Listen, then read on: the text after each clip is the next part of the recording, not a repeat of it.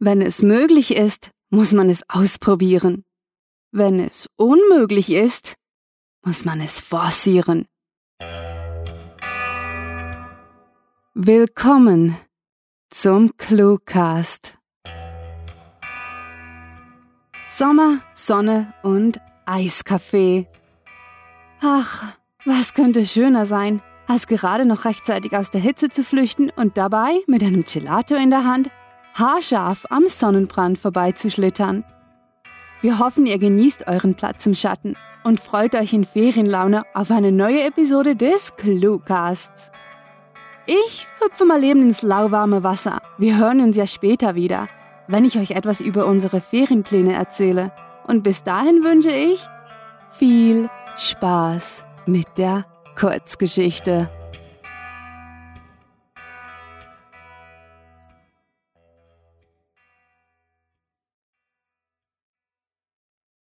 Innenleben. Heute war wieder einer dieser regnerischen Tage, die selbst einen gut beleuchteten Raum in eine unheilvolle Atmosphäre tauchten.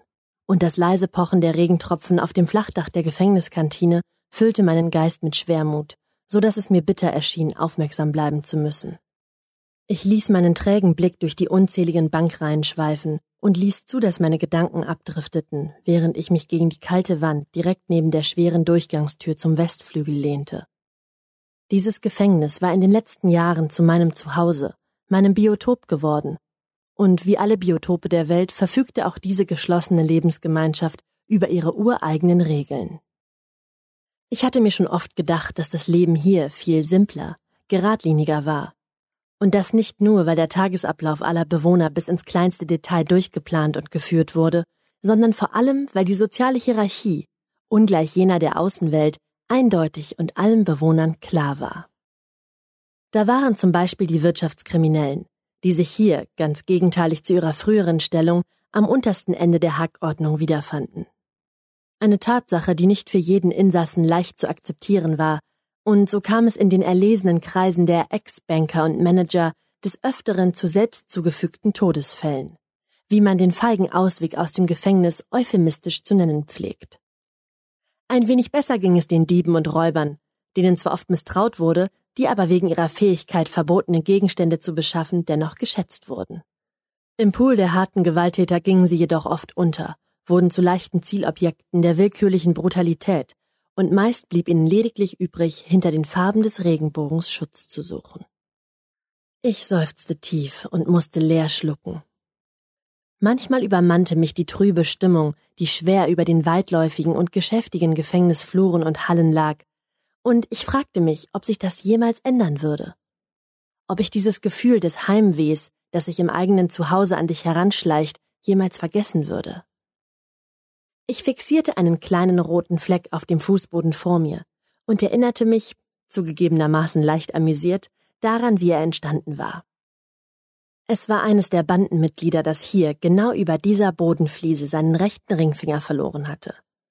Die Mitglieder traten meist geschlossen auf und waren stets darum besorgt, einen möglichst harten, maskulinen Eindruck zu erwecken, obschon jeder wusste, dass diese Fassade schnell bröckeln konnte. Es war schwer, diese Menschen als Individuen kennenzulernen und über die meist sehr strikte Gruppenmentalität hinwegzusehen. Und ich bin stolz darauf, dass mir das dennoch ab und an gelungen war. Viele der Bandenmitglieder waren wegen Kapitalverbrechen hier, und doch wurden sie nicht wie die anderen Gewaltverbrecher und Mörder behandelt, welche es meist vorzogen, ihre Zeit hier als Einzelgänger abzusitzen und den stummen, meist unbegründeten Respekt ihrer Mithäftlinge genossen.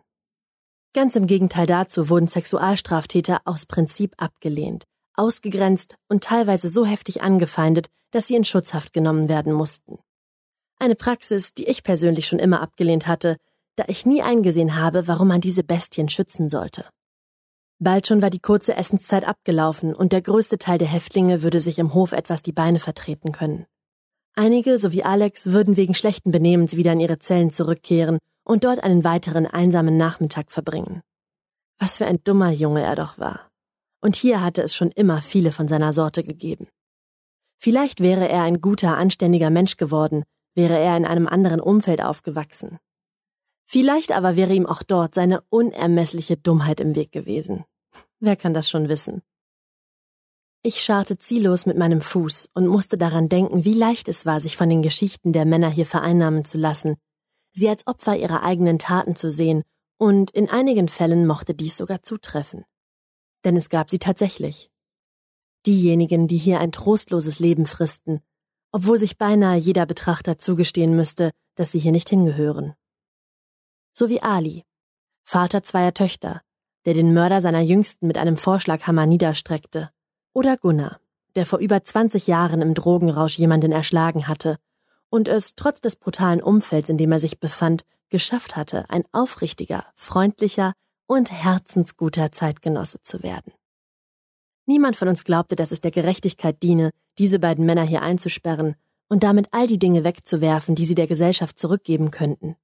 Wir alle, selbst die Unnachgiebigsten unter uns, behandelten sie mit Aufgeschlossenheit, schenkten ihnen zum Gruß ein seltenes Lächeln und erlaubten ihnen, abends das übrig gebliebene Brot in den Hof zu werfen, so dass sie des Nachts die Dachse durch die vergitterten Fenster beobachten konnten, die diese Mahlzeit gerne verschlangen.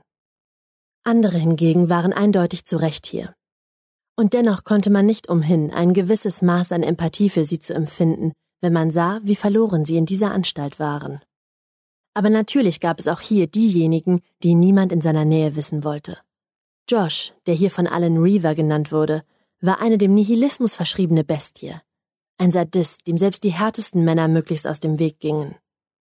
Wir sprachen nie davon, was er getan hatte. Es reichte aus zu wissen, dass die anderen es auch wussten, um in seiner Gegenwart jeglichen Blickkontakt zu scheuen.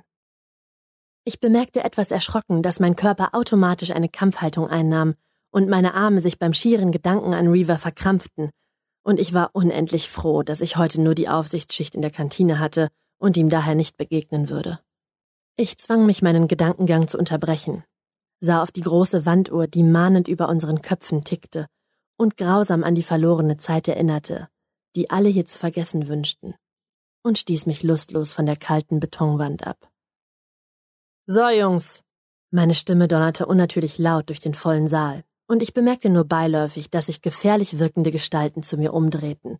So sehr hatte ich mich bereits an den Anblick gewöhnt. Essenszeit ist vorbei. Wenn ich in fünf Minuten seinen Tisch abgeräumt hat, den verarbeite ich höchstpersönlich zu Konfetti. Ich sah zu, wie langsam Bewegung in die exklusive Gefängnisgesellschaft kam und lauschte dem beruhigenden Summen des Durcheinanders. Als Gunnar schlurfend an mir vorbeischlich, lächelte ich, so wie ich es immer tat. Und obwohl dies mein Zuhause geworden war, so freute ich mich doch darauf, dass ich in wenigen Minuten die Statue des Institutionsgründers würde hinter mir lassen können um in mein kleines Einzimmer-Apartment hinter dem Hügel zurückkehren zu können.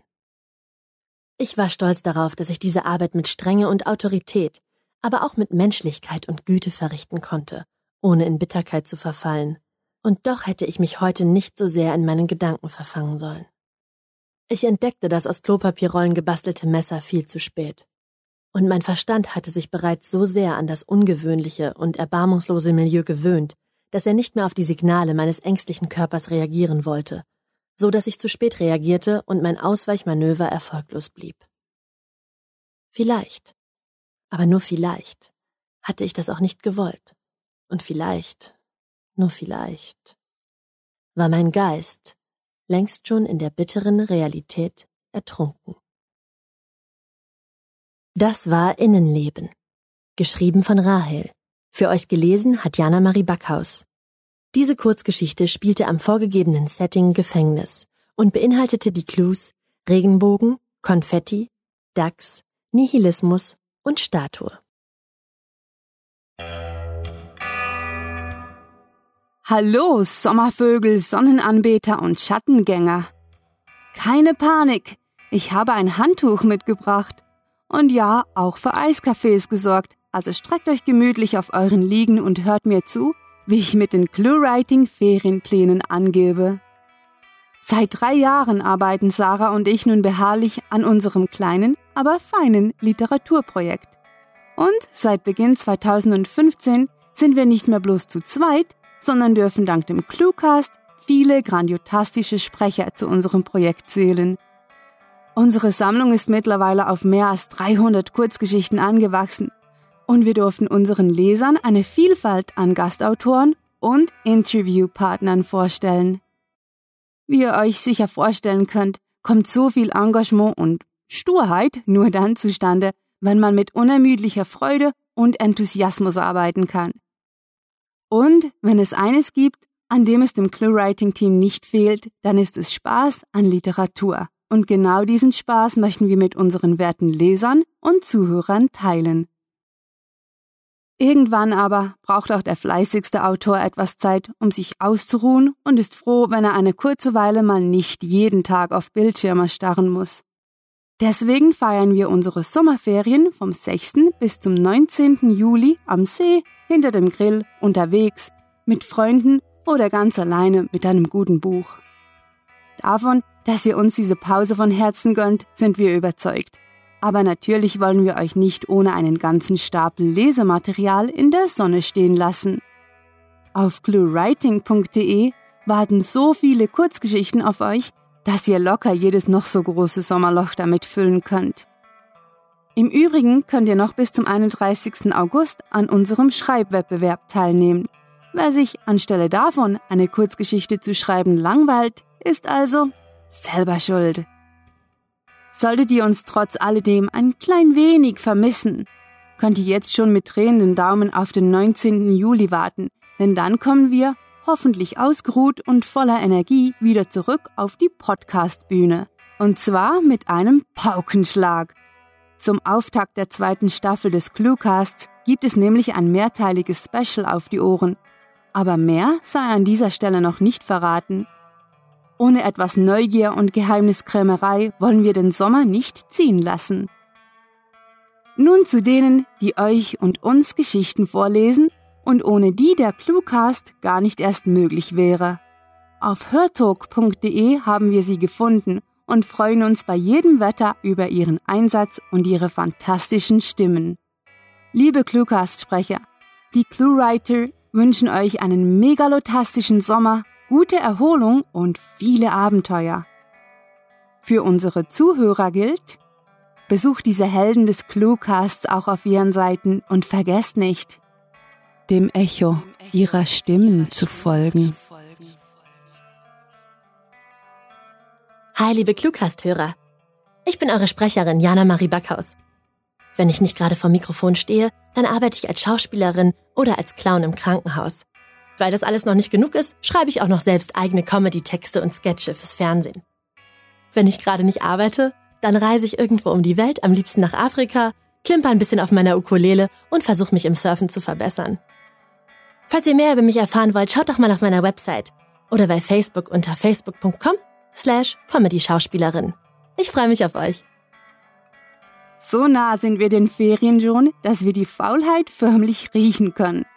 Aber wir sind noch nicht zur Tür raus und möchten unsere werten Leser und Zuhörer herzlich dazu einladen, einen Ausflug auf cluewriting.de zu machen.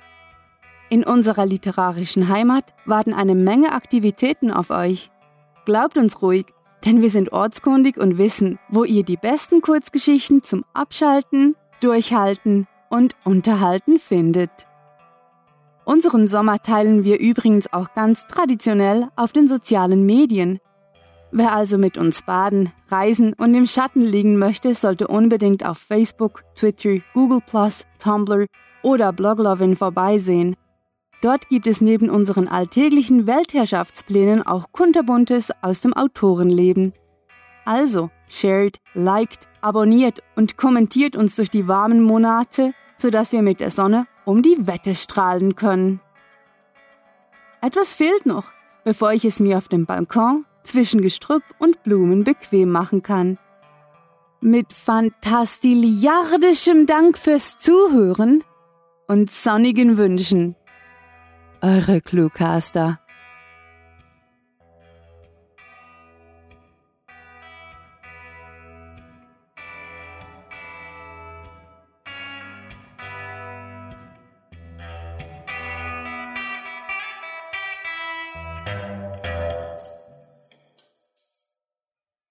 Es ist angeblich immer besser, das Problem zu sein, als das Problem zu haben. Wie ihr sicher längst begriffen habt, sind wir jetzt euer Problem.